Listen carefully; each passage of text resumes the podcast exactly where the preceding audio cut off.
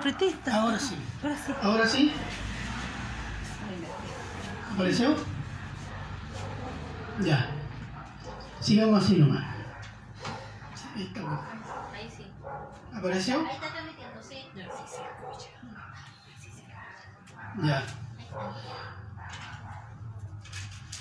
Decía entonces, el centinela de Dios es una señal de misericordia al pueblo de Dios y es una señal de juicio al incrédulo, a los que no reconocen a Dios ni quieren creer en Cristo como su único Señor y Salvador.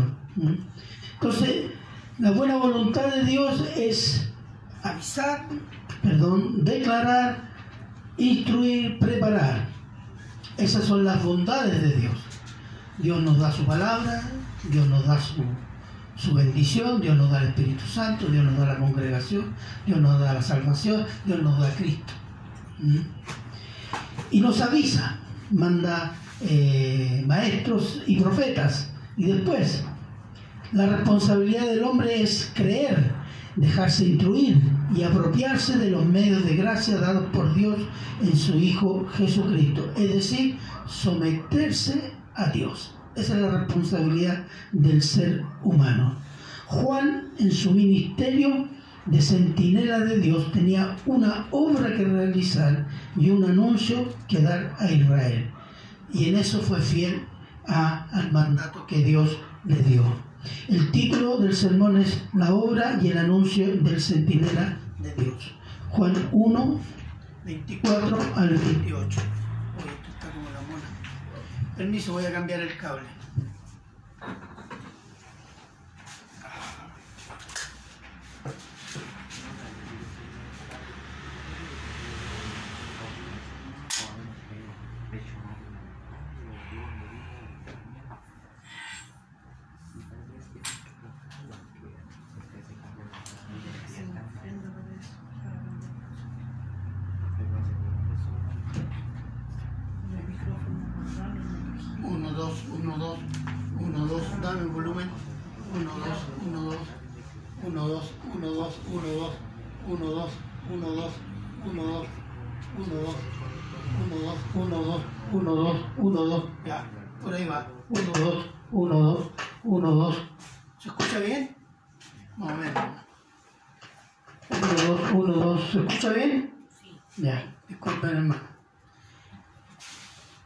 Decía Juan 1, 24 al 28.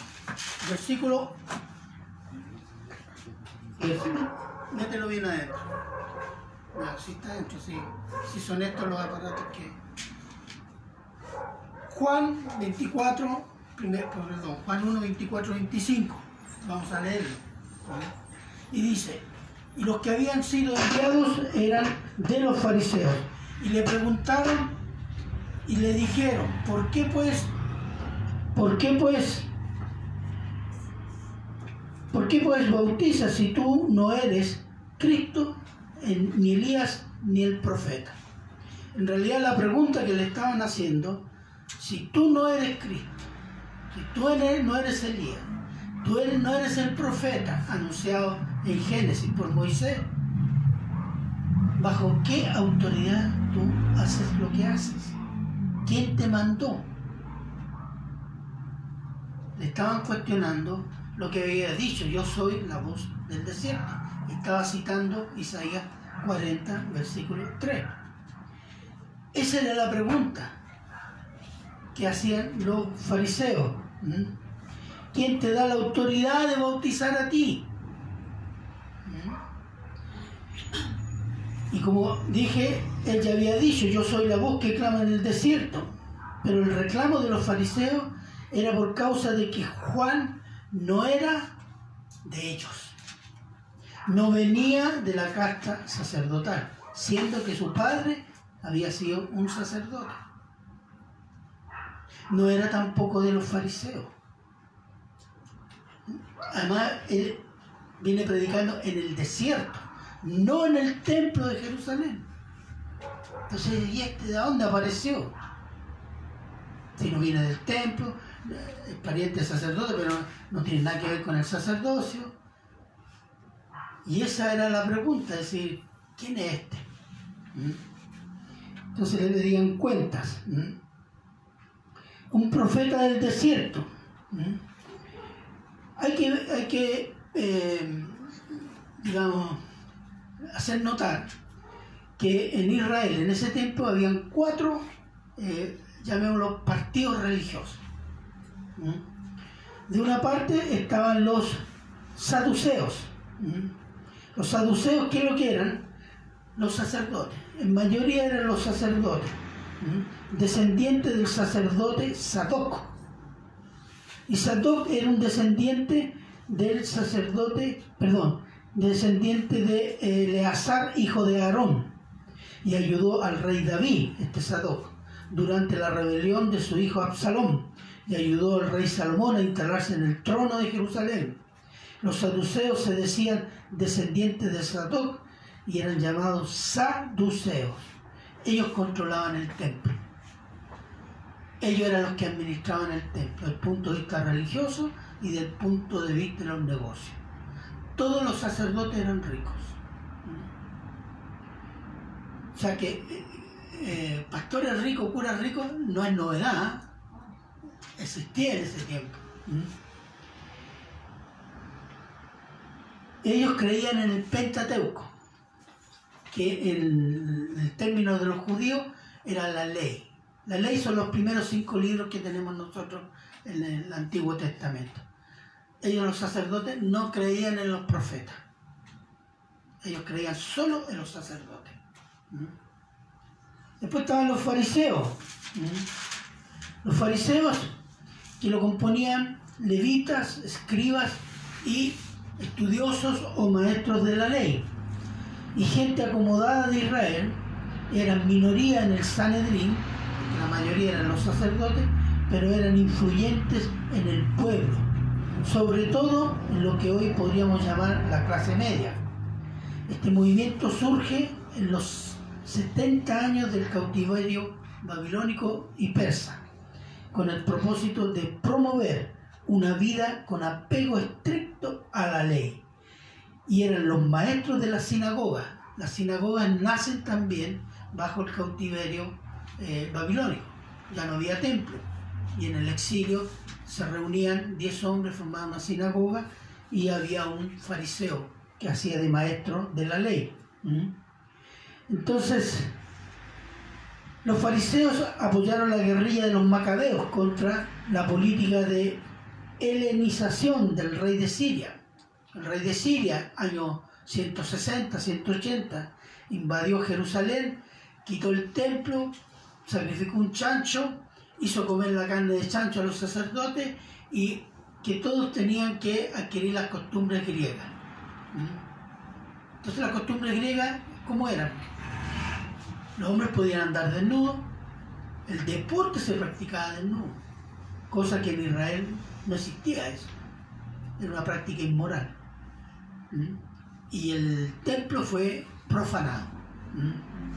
Entonces los fariseos participan en esta guerrilla, se liberan, después se apartan de los macabeos por la corrupción de ellos y fueron opositores a Juan el Bautista y fueron los grandes opositores al Señor Jesús. Se fijan que en todos los evangelios los fariseos en primera línea oponiéndose al Señor Jesús. ¿Mm? Ellos creían en el Pentateuco y en todos los profetas. ¿Mm? Después están los celotes, ¿Mm? movimiento que surge de una rebelión organizada de Simón el, el Galileo, año 6 después de Cristo, y que fue masacrada por los romanos. A partir de allí se organizaron por años esperando que la aparición del profeta, el Mesías, sería el momento en el cual la rebelión armada instauraría el reino de Dios y expulsaría a los romanos. Ellos eso es lo que esperaban. Los celotes estaban detrás de Juan porque decían, a lo mejor este es el Mesías. Si este es el Mesías, nos tomamos Jerusalén, cortamos el cogote de los romanos, los expulsamos, instauramos el reino. Esa era la, digamos, la motivación política de ellos. Eran muy populares entre el pueblo, sobre todo entre los más pobres. Uno de los apóstoles venía de este grupo político religioso, Simón el Cananista, que está en Marcos 3.18, no lo vean. El último grupo, ¿cuál es? Los esenios. Eran una comunidad que se había apartado del sistema religioso oficial, porque lo consideraban corrupto y apóstata. Vivían en el desierto de Judea, cerca del Mar Muerto, donde se encontraron los escritos de Qumran en 1949, que pertenecían a ellos. Ellos no tuvieron mayor influencia. Algunos dicen de que Juan el Bautista, cuando aparece en el desierto, venía de los esenios, pero eso no es seguro.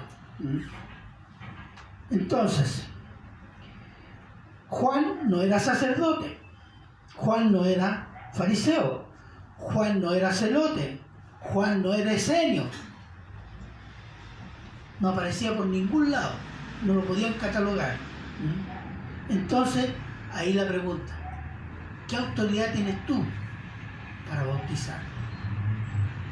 Versículo 26, la obra del centinela. Dice, Juan le respondió diciendo, yo bautizo con agua, mas en medio de vosotros está uno a quien vosotros no conocéis. Yo bautizo en agua. ¿Se acuerdan de lo que significa la palabra bautizar? Bautizar. ¿Se acuerdan? Inmersión. Dígalo fuerte. Inmersión. Inmersión. Sumergirse bajo el agua. Esa era la, la, la, la palabra bautizar. Entonces cuando dice bautizo con agua, te sumerjo en agua. Esa era la idea. Sumergir en agua. El bautismo era un rito que simbolizaba purificación en el Antiguo Testamento. Se eh, practicaba varios bautismos de purificación. Uno por las enfermedades. Por ejemplo, veamos Levítico 15.13. Alguien que pueda estar ahí, por favor.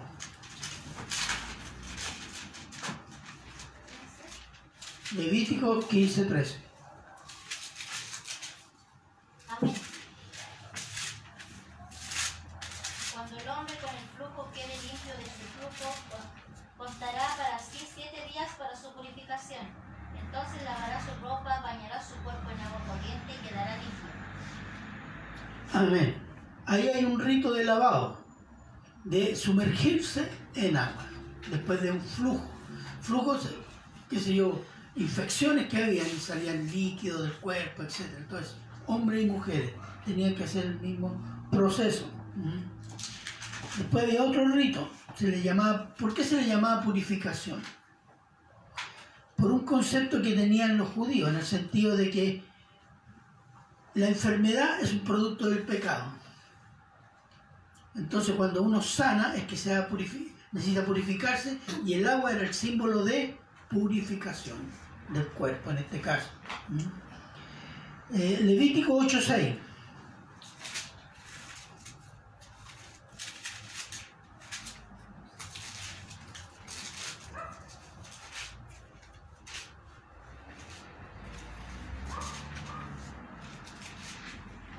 Amén. ¿Qué dice? Entonces Moisés, Moisés hizo a Aarón y a sus hijos y los lavó con agua. Los sacerdotes eran purificados, ungidos y después purificados, lavados con agua. Sus ropas tenían que ser nuevas, tenían un- un- una ropa nueva y especial que era de uso exclusivo de los sacerdotes. Después los gentiles, los gentiles que entraban al judaísmo, que se llaman prosélitos. Aparece eso en la escritura, ¿cierto? Los purificaban. Como habían tres cosas que tenían que hacer los gentiles cuando entraban al judaísmo. Uno, circuncidarse, si era varón. Segundo, bautizarse en agua, en agua. Y tercero, hacer un sacrificio, ofrecer un cordero. Mm. Eran las tres cosas que tenían que hacer para ser reconocidos prosélitos del judaísmo. Por tanto, para los judíos el bautismo no era una novedad. Entonces el bautismo de Juan eh, no, no aparece como completamente una novedad en sí mismo, pero sí en algunos aspectos es una novedad. Hay algo diferente por el propósito del bautismo de Juan. Esa era la novedad. Veamos Mateo 3, 11 y 12, por favor.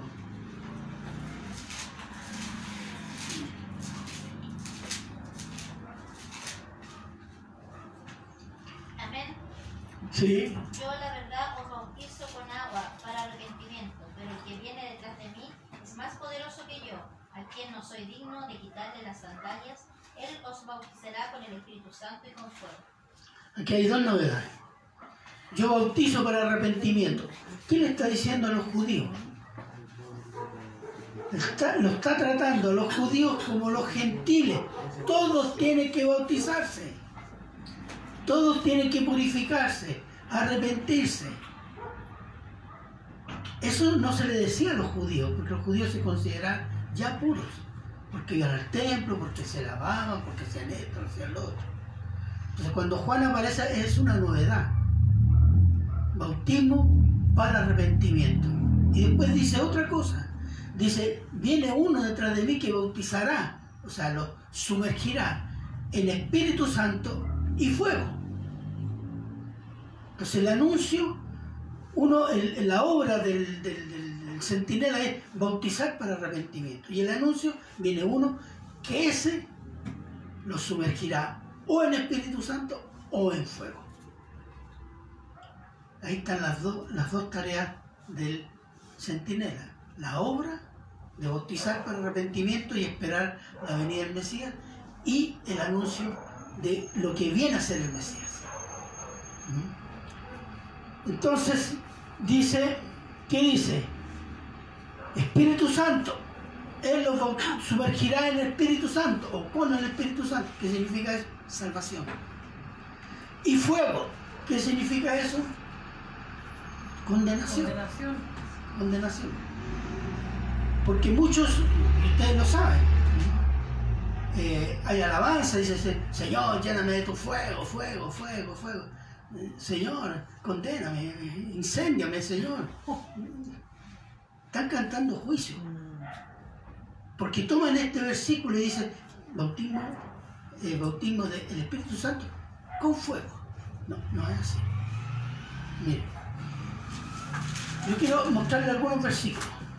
Les voy a pedir la ayuda. Veamos Génesis 19, 24.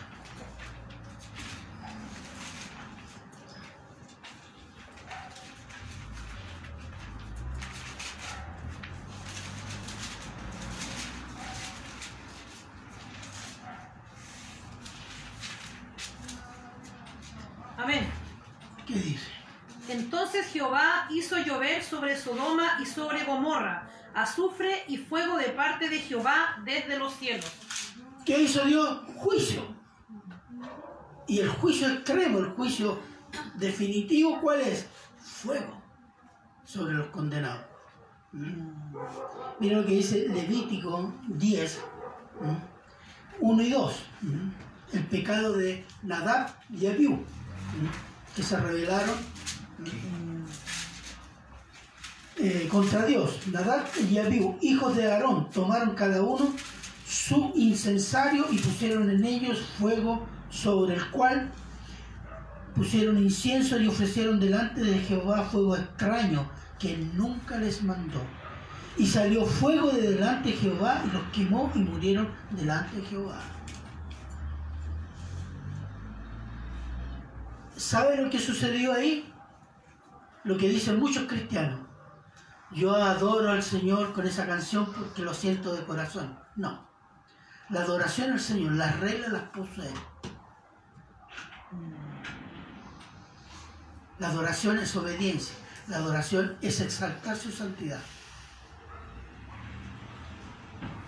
Entonces hubo juicio acá. ¿Mm? Otro versículo, Primera de Reyes, 10, eh, perdón, 18, 38 y 39.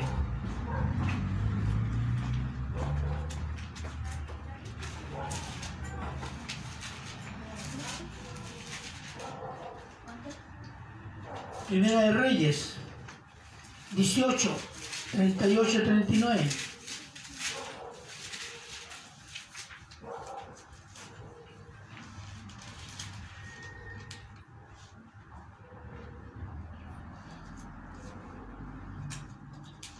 ¿Qué dice? Amén. Amén.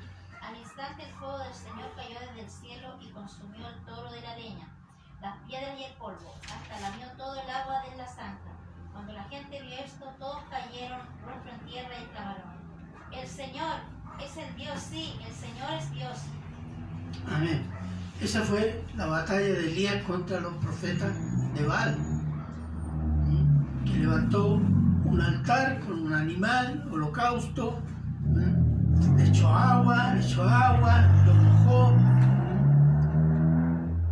pero dijo Jehová tiene poder. Y así demostró que Jehová era Dios. ¿Y cuál fue su expresión? Fuego. Fuego. ¿Y qué gritó la gente? Jehová es Dios. Jehová es Dios. Miren, leo Mateo 18. Mateo 18, 8, 9. Por tanto, dice el Señor Jesús, si tu mano o tu pie te es ocasión de caer, córtalo y échalo de ti. Mejor te es entrar en la vida cojo o manco que teniendo dos manos, eh, dos manos o dos pies ser echado en el fuego eterno.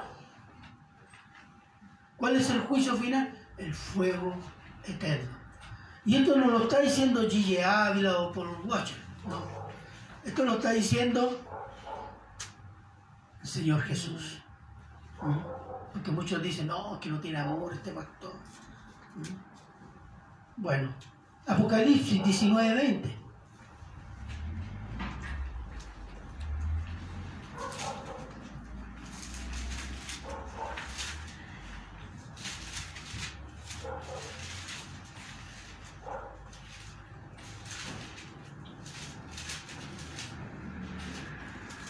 Amén.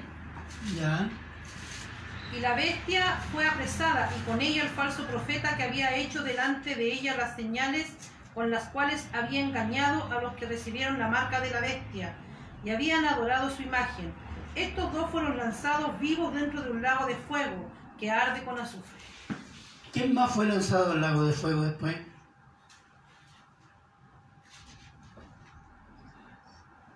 Según Apocalipsis 20, el diablo y quién más? Todos los incrédulos que no se encontraron en el libro de la vida. Está en Apocalipsis 20. ¿Cierto? Ya. ¿Cuál es el juicio? Lago de fuego. ¿Quién inaugura el infierno? El versículo que leímos. ¿No? El falso- la bestia y el falso La bestia y el falso. Ellos inauguran el infierno. El infierno está cerrado todavía, hermano. Así que esas visitas al infierno, que esas empresas de turismo espiritual, que hacen dormir la gente y se tienen una visita al infierno, no, es falso. Porque el infierno está cerrado todavía.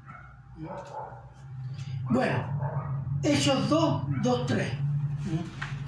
Y aquí viene, porque eso, para que lo confrontemos con lo que leímos.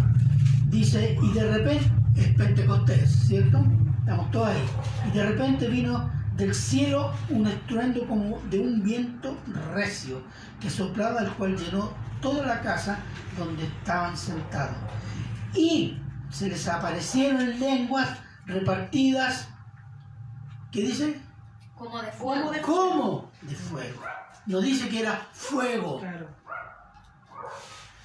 Era un algo brillante que daba luz. Podía haber sido luz, podía haber sido fuego, podía haber sido cualquier cosa. Pero no es fuego. Es como si fuera fuego. Es un civil que se llama. ¿Mm? Pero de esto se ha construido toda una teología, que el bautismo tiene que ser por sentir fuego. No, se fija y se construye una teología que quien la niega, quien dice no le ah, estos son los fríos, estos no creen en el Espíritu Santo. No. Estamos refiriéndonos a lo que dice la escritura. ¿Mm? Entonces, el bautismo que trae Cristo, ¿cuál es? Bautismo con el Espíritu Santo, salvación, fuego, condenación. Entonces, el que viene bautizará en Espíritu Santo. ¿Y quién puede bautizar en el Espíritu Santo, perdón? ¿Quién puede hacerlo? ¿El profeta? ¿Los apóstoles? Cristo. Dios. Entonces, Jesús, ¿qué es lo que es? Dios. Si, si Él puede sumergir en fuego condenatorio, es porque es Dios. Nada más que por eso. Y esa es una nueva, digamos, característica que refleja la divinidad de nuestro Señor Jesucristo. Ahora, es una obra diferente la que viene a hacer el Señor Jesús. ¿Por qué? Porque durante el Antiguo Testamento también el Espíritu Santo hacía una obra, pero hacía una obra diferente. La realizaba sobre todo sobre los reyes de Israel, los sacerdotes y los profetas y algunos otros más para tareas específicas, para que cumplieran la obra de Dios encomendada en modo específico, no era para todos, ni era permanente. No era para todos, ni era permanente. El Espíritu Santo estaba en el pueblo, pero no estaba en cada israelita. El Espíritu Santo guiaba al pueblo de Israel por medio de profetas, sacerdotes el rey, que estaban ungidos con el Espíritu Santo para esa tarea. Entonces, veamos eh, Primera de Samuel 10, 5, 6.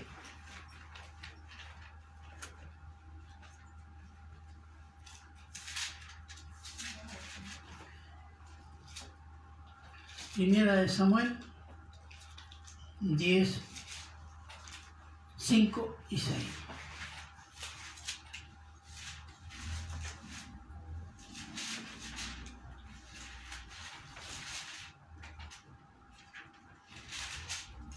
Amén. Ya. Después de esto llegarás al collado de Dios donde está la guarnición de los filisteos y cuando entres allá en la ciudad encontrarás una compañía de profetas que descienden del lugar alto y delante de ellos salterio, pandero, flauta y arpa y ellos profetizando. Entonces el Espíritu de Jehová vendrá sobre ti con poder y profetizarás con ellos y serás mudado en otro hombre. Hay un cambio en ti. ¿Para qué? Porque Saúl había sido elegido por el pueblo como rey. Entonces el Espíritu Santo vino sobre él. ¿Para qué? Para que gobernara Israel, para que tuviera las capacidades, la guía de Dios. ¿m? Déjeme leerle primera de Samuel 16, 14. ¿m? Que dice así. El espíritu de Jehová se apartó de Saúl y le atormentaba un espíritu malo de parte de Jehová. Por la desobediencia de Samuel, el Espíritu Santo se apartó de él. Aunque siguió gobernando, pero ya no fue en la voluntad de Dios. Y Dios eligió otro gobernante. ¿Cuál fue? ¿Quién vino después de Saúl? David, exactamente. Entonces, eso nos demuestra, cuando por ejemplo en el Salmo 51, el, el rey David dice, el rey David dice, eh, ya, dice, no retires tu espíritu de mí, debido al pecado que había hecho con Betsabé y el asesinato del marido de esa mujer, en fin. Entonces, el Espíritu Santo cumple ese rol en el Antiguo Testamento. Pero hubieron personajes que tuvieron el Espíritu Santo toda su vida. Por ejemplo, José, el hijo de Jacob, que fue el primer ministro de Egipto. ¿Se acuerda? El otro, Job. Job se dice que fue un hombre lleno de Espíritu Santo durante toda su vida. Daniel. ¿Se fijan? Si ustedes leen Daniel, no, no hay ni un reproche a Daniel. ¿Se fijaban en ese detalle? Y Daniel pecó en esto, como David. ¿Mm? ¿Quién más? El rey David. a pesar del pecado, Dios no le retiró el Espíritu Santo. ¿Mm? ¿Quién más? Juan el Bautista. Juan el Bautista fue lleno del Espíritu Santo desde el vientre de su madre. ¿Mm? Y como dijo un cura ¿Mm? eh, bíblico, este un cura bíblico, dijo, la Virgen María le dio el Espíritu Santo al niño Jesús cuando estaba en el vientre de su madre. Yo dije, la Virgen María no habrá sido el, el Cristo que tenía adentro, porque Él fue. Bueno, pero eso es. Entonces, pero por Cristo y por su obra, la acción del Espíritu Santo es diferente hoy día. La promesa que, se, que, que hizo Juan, Él bautizará con Espíritu Santo, ¿qué significa? Veamos Juan 14, 15, 17. Juan 14, 15, 17.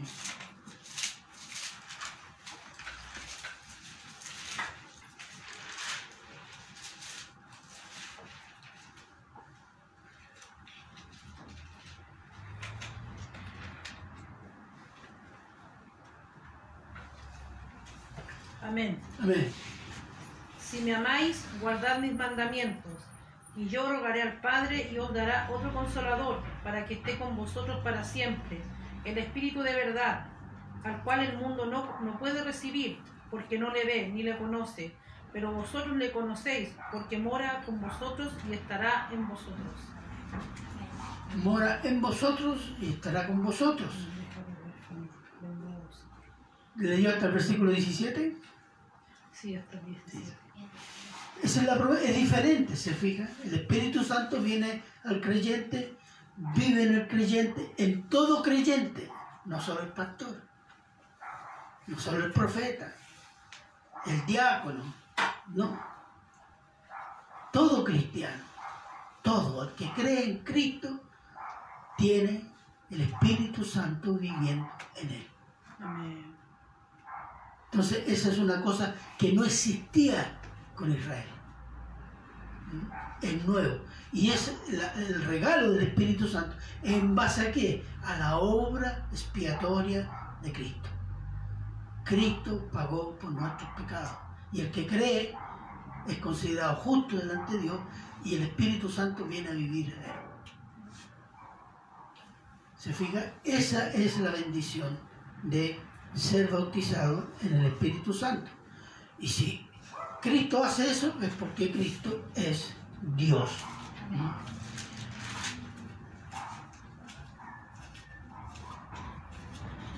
Y dice, el versículo dice,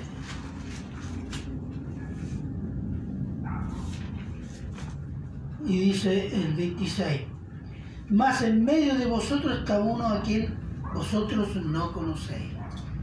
Está diciendo, el que viene y da el Espíritu Santo, o bautiza con el Espíritu Santo y con fuego, está en medio de ustedes y ustedes no le conocen.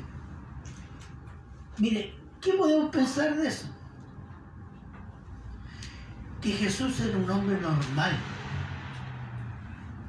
No es el Jesús ese que tiene esa aureola que hacen los, los- los dibujos católicos, que es una aureola en la cabeza de los santos. A Jesús siempre también una aureola. No. Dice, "Ah, ahí está, parece que Mesías porque tiene una tremenda aureola. No. Tampoco brillaba, que salían luces del nombre. Tampoco andaba diciendo cosas ultra sabias y profundas, no. Era un hombre normal. Era el hijo mayor de una familia que trabajaba como carpintero para mantener a su madre viuda y a sus hermanos menores. Entonces no era nada extraordinario, era un hombre normal. Y eso es la obra de Dios. No lo hizo alto y fortachín para que soportara la cruz, no. Era un hombre normalísimo. Entonces no lo podían reconocer así a simple vista, sino cuando él comienza su ministerio, ahí comienzan a decir, este parece que es el Cristo. Bueno, versículo 27 dice, este es el que viene después de mí, el que es antes de mí, del cual yo no soy digno de desatar la correa del calzado. Viene después de mí y es antes de mí.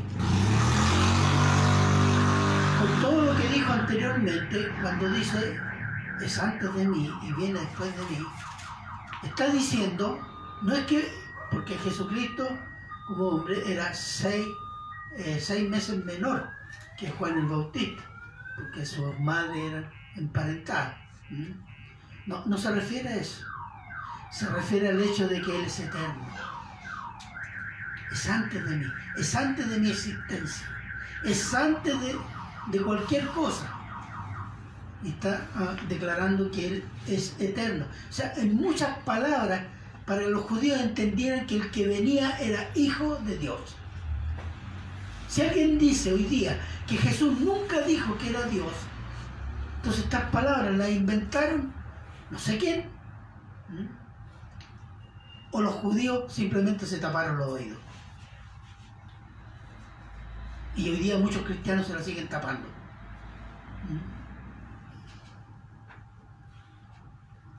Entonces él entendió que él era Dios y el Eterno.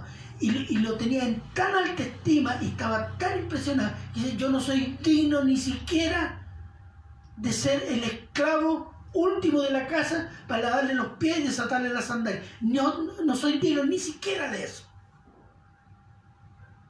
Porque el que viene es Dios, es Jehová. Eso habla de un hombre lleno del Espíritu Santo, hermano. Que está cumpliendo la misión de Dios, de centinela de Dios. Avisó al pueblo que venía el que bautiza con Espíritu Santo y fuego. Y llamó al pueblo a bautizarse en agua para arrepentirse de sus pecados. Los llamó en a arrepentirse, para recibir al Mesías. Entonces, el Espíritu Santo había dado a Juan revelación de quién era el que venía, humildad y entendimiento, y el mandato de bautizar, llamar, avisar, proclamar. ¿Dónde? Al otro lado del Jordán, en Batábara. Batábara sería Betania. Habían dos Betanias en, en Israel una cerca de Jerusalén y la otra cerca del Mar Muerto. Pero ese no es nuestro problema. Estaba en el desierto de Judea. El ministerio de Juan se fue acabando en la medida que el ministerio del Señor Jesús se iniciaba. ¿Qué dijo Juan? Yo debo menguar y él debe crecer. Esas expresiones, ¿qué nos dicen? de un hombre verdaderamente que había entendido su rol y lo aceptaba con gozo. Esa es una cosa eh, que, que golpea nuestro orgullo humano. Para que Juan se expresara así, la única posibilidad es que era un hombre lleno del Espíritu Santo lleno de la tarea que Dios le había encomendado, entendido en lo que tenía que hacer. Y es un buen ejemplo. Ya no era necesario el centinela. Su propósito, según Dios, estaba cumplido. Ahora dependía del pueblo. Porque aquí está el que anunció el centinela. Créanle él. ¿A quién le corresponde ahora? Al pueblo. ¿Cierto? Pregunta. ¿Tenemos Juan el Bautista ahora? No. No tenemos Juan el Bautista. Pero sí hay un centinela, hermano. ¿Quién es el centinela? Cristo. ¿Ah? Cristo está en el cielo. Profeta Maldonado. Castelluna. Benigil. ¿No? El centinela es la iglesia, hermanos. La iglesia de Cristo es el centinela ante Dios por Cristo para el mundo. Juan fue el centinela de Dios para Israel. La iglesia es el centinela de Dios para el mundo. ¿Cuáles son nuestras tareas el Evangelio. Anunciar el Evangelio, porque viene un juicio. El que cree será salvo, el que no cree está condenado. Hoy día no se quiere predicar condenación ni pecado, no. Es la sangre de esos condenados estará sobre aquellos pastores y predicadores que predicaron solo amor.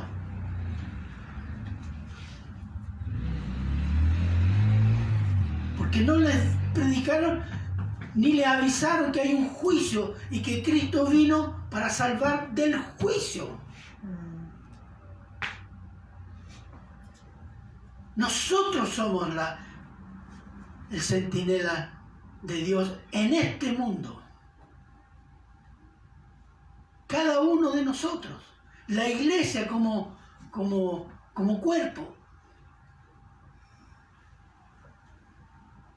Tenemos el mandato de predicar a los pecadores que se arrepientan y crean en Cristo para salvarse del juicio venidero y la segunda venida de Cristo, que viene como juez y rey de reyes, y enseñarles todas las cosas que el Señor manda que obedezcan, a ser discípulos para Cristo, y no para el pastor, no para el profeta de turno, o para la Virgen María, o para el Papa, o para vivir a mi gusto.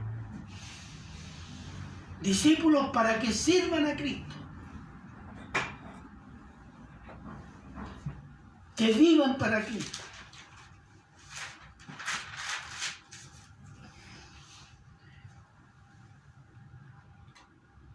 Servir a Cristo, predicar a Cristo, anunciar la venida de Cristo, bautizarse en el nombre de Cristo, enseñar la palabra de Cristo. Esas son nuestras tareas.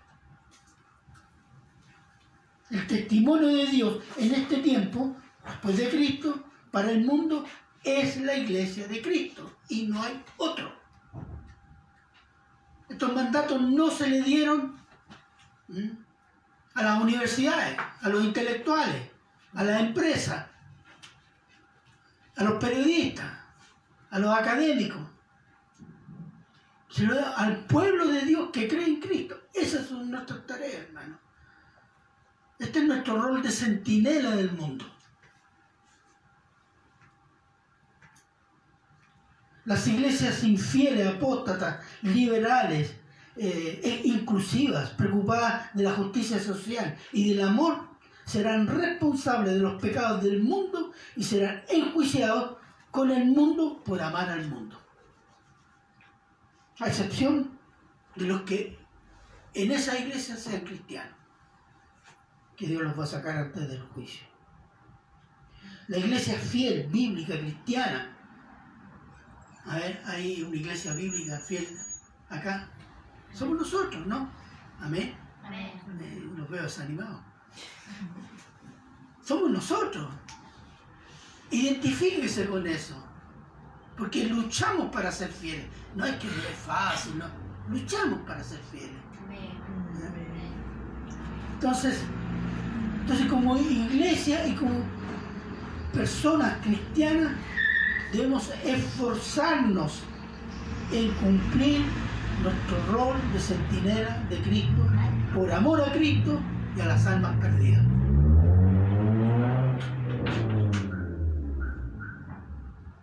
Crecer en Cristo, crecer en evangelizar,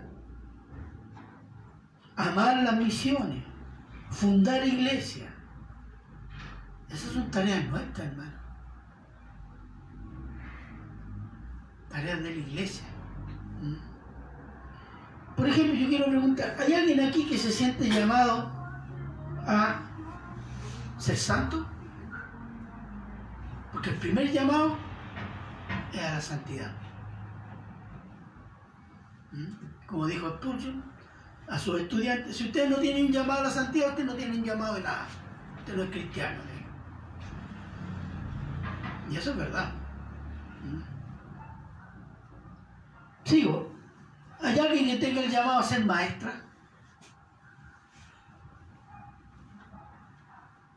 está trabajando esa perspectiva, está estudiando, está eh, practicando pequeñas cosas, en fin. Porque los maestros, la tarea del maestro es estudiar para enseñar. Cuando deja de aprender, deja de enseñar. Tiene el don de maestro, ese otro. O quiere tener un ministerio. Si tiene don de misericordia, está preparándose, que se la prepare para tener un ministerio de misericordia. Un ministerio de evangelismo.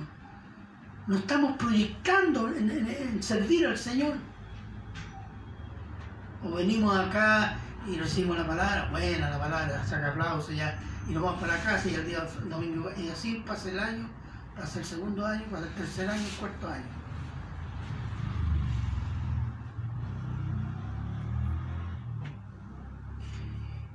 Ahora, si usted no siente ningún llamado, entonces quiere decir que usted no está creciendo.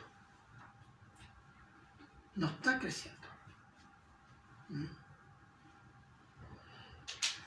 Y no está creciendo porque no está renovando su entendimiento. Crecer en renovar el entendimiento. ¿Qué significa? Conocer a Dios íntimamente, en comunión, por medio de su santa palabra, en obediencia a su palabra. Eso va a producir un llamado. Pero si somos pasivos,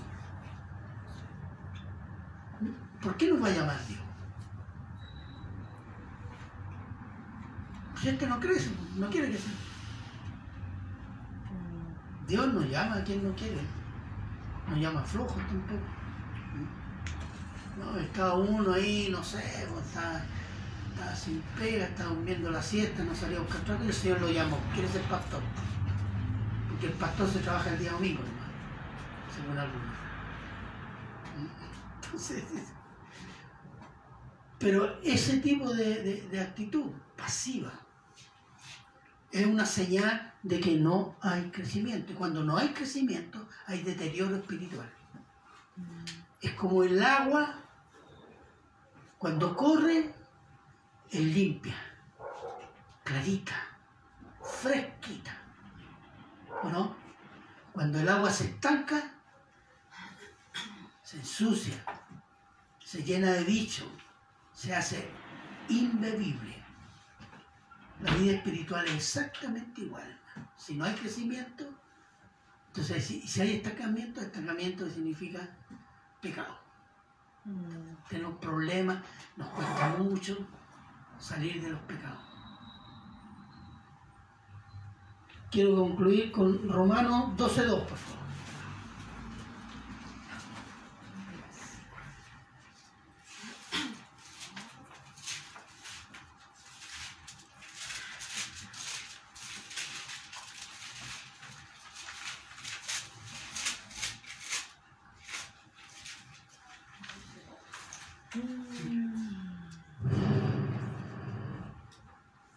Doce dos. Romanos 12.2. ¿Quién la puede leer fuerte, claro? Ya. No imiten las conductas ni las costumbres de este mundo. Más bien dejen que Dios los transforme en Romanos 12.2. Sí, pero nueva versión otra versión. Yo lo leo. Ya. Dice, no os conformáis a este, a este siglo, sino transformaos por medio de la renovación de vuestro entendimiento, para que como cuál sea la buena voluntad de Dios agradable y perfecta. Amén.